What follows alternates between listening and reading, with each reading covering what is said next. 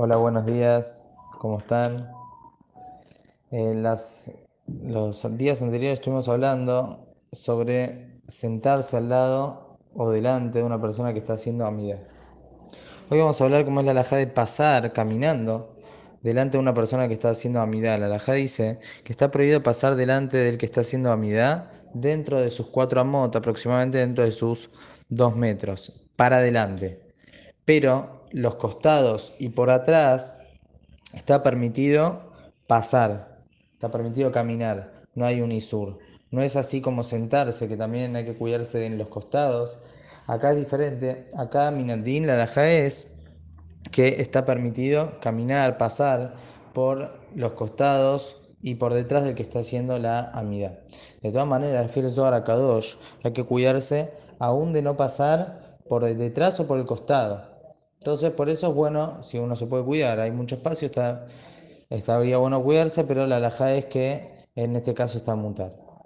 Si está delante, o sea, el motivo cuál es, antes de, seguir, el motivo de esto es, hay dos motivos que traen.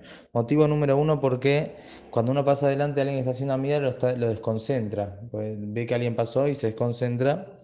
Y el motivo número dos es porque es como que estaría interrumpiendo entre el que está haciendo tefilá y la Yejina y Boreolam. Como pasar por adelante es como que lo está, haciendo un FC, una interrupción, por eso está prohibido. Ahora, pasar por adelante, pero no más eh, adelante, sino en diagonal, o sea, a su, al costado, pero por adelante, que la persona que está haciendo amida lo ve, porque está un poquito al costado, no está justo delante de él, pero está hacia adelante, es decir, si esta persona mira un poco para el costado lo va a ver, no es que está a su misma altura. Entonces en ese caso hay más loquet, hay quien dice que está permitido pasar por ahí, hay quien dice que no. Lo correcto es que hay que cuidarse también en esto. No obstante, en caso de necesidad va a estar permitido caminar por el costado de él, por, mientras que no esté justo delante de él, para poder pasar, en ese caso, si hay un eh, apremio, si hay mucha necesidad, está permitido, pero si no, también hay que cuidarse mientras que esté delante, digamos, de la línea del que está haciendo amida, cosa que lo ve, habría que cuidarse, eso sería lo óptimo.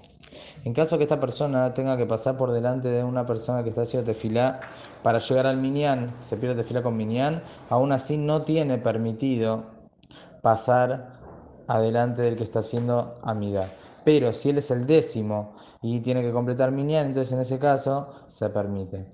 En esta la no hay diferencia entre hombres y mujeres. También una mujer que está haciendo la amidad no puede pasar por delante de ella porque también la está desconcentrando y estaría interrumpiendo entre ella y la yejina.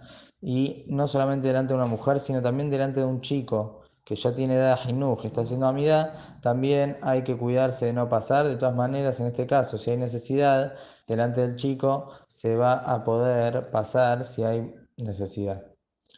No solamente delante del que está haciendo amida es que no hay que pasar, sino también una persona que está haciendo Kaddish, tampoco se puede pasar por adelante. Esto es únicamente los cinco primeros amenimos, hasta Hasi Kaddish. Hasta la miran Hasta ahí es que hay, que cuidarse. Pero a partir de ahí, tanto que va a ser el Kaddish y el Shelama o Al Israel, eh, no hace falta cuidarse, en ese caso va a poder pasar por adelante. Y hay quienes hacen jombra también, si la persona está haciendo Kriyat entonces que tampoco pase por adelante porque lo puede desconcentrar. Y delante del Hazán, que está haciendo la tefilá, también hay que cuidarse de no pasar por adelante, aun cuando no está haciendo la amidad o la hazara. Ya por ser el hazán y está parado en ese lugar, también hay que cuidarse de no pasar delante de él. Que tengan muy buenos días.